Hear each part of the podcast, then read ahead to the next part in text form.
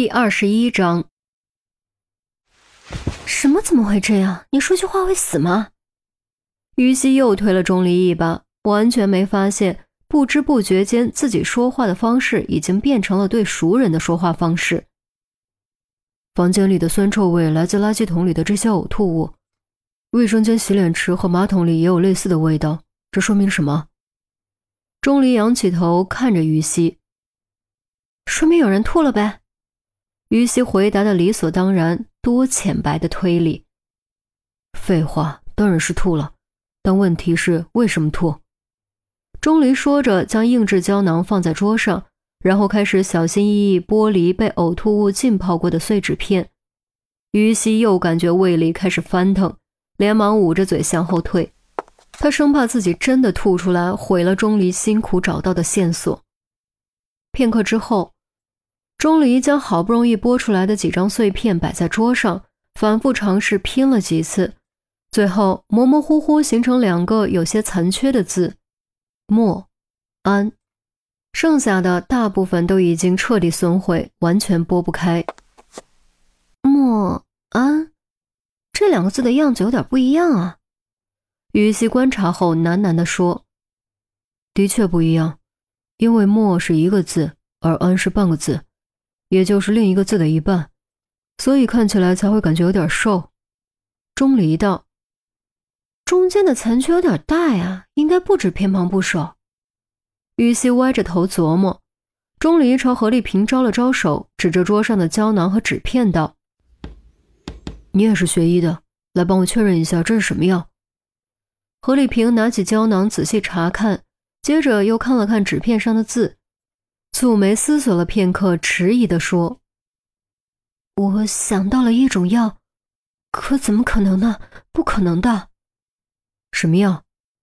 钟离追问。其实他心中也有个念头，只是不敢确定，不敢相信。提莫唑胺。何丽萍深吸口气，给出答案：“确定。我以前在放射科工作过。”这种药有印象，应该就是提莫唑胺。何丽萍这次的口气很肯定。于西一脸纳闷儿，看看钟离，又看看何丽萍。提莫唑胺干什么的？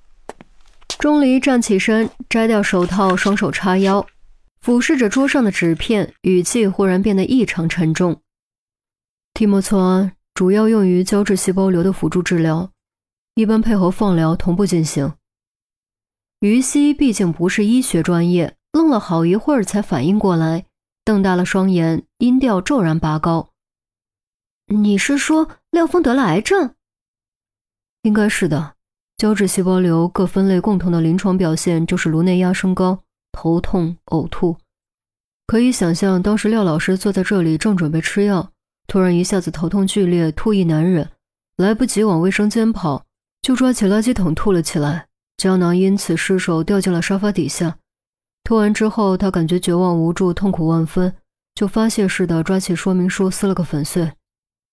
何丽萍的脸色先是变得阴郁，然后才慢慢缓和，叹了口气道：“我不知道他患了癌症，他从来没有告诉我。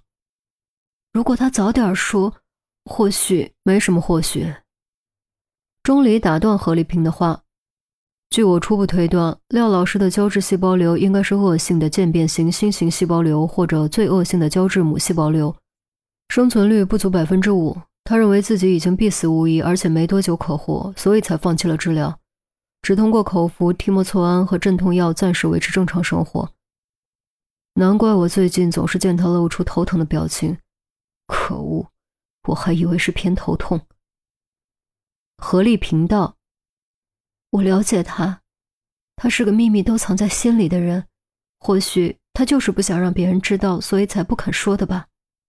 不对啊，法医报告没说廖峰患有癌症，也许要是别人的，也许吐只是因为喝多了。于西尽量找出其他解释。他从不喝酒的。何丽萍摇摇头，转身继续收拾廖峰的衣物。廖老师的确滴酒不沾。另外，一般情况下，只有死因未明或者存疑的尸体才需要进行法医解剖，明确死因的并不需要。廖老师已经初步判定为氯化钡诱发心律失常致冠心病猝死，根本不需要解剖大脑。钟离说完，猛地站了起来，拉着于西就往外面跑。喂，你发什么疯？有话先说清楚。于西猛力挣脱，带我去你们的法医科，这次得给廖老师开颅才行。钟离撂下这话，便急匆匆冲了出去。开颅？喂，你等等，你给我站住！于西一声惊叫，大喊着追了出去。法医科，赵文，你还不下班吗？小学食堂的饭被抢光了。屈敏从更衣室出来，正好遇到赵文，便笑着打招呼。他在法医科主要负责理化，也就是所谓的毒物分析，不用出现场，天天坐办公室，正常上下班，对女生而言还算清闲。得，你就饶了我吧，我这几天估计不会有什么胃口的。赵文做求饶状。也对，DNA 做的好好的，突然要整解剖，不适应很正常。不过啊，这可是新鲜尸体，以后遇到各种腐尸、干尸，那你还不得？哎呀，好了，不逗你了，瞧你的脸色，那我下班啦，明天见，拜拜。屈敏忍住笑，挥挥手离开了。赵文收回目光，叉着腰叹了口气，唉。他知道自己需要时间适应，也知道自己肯定能适应。可问题是，廖峰死了，谁来带他？法医和医生一样，都需要好老师才能带出成绩，否则就不是后浪推前浪，而是后浪淹死在海里。便在这时，身后突然传来急促的脚步声。赵文还以为是屈敏去而复返，转身刚要开口，却突然愣住，来的根本不是屈敏。而是一位年轻漂亮的女警和一位个头很高的年轻人。对这两个人，虽然赵文都喊不出名字，但印象都很深。对于西的印象主要来自外形，不论到了哪里，青春靓丽的女性都很容易吸引眼球。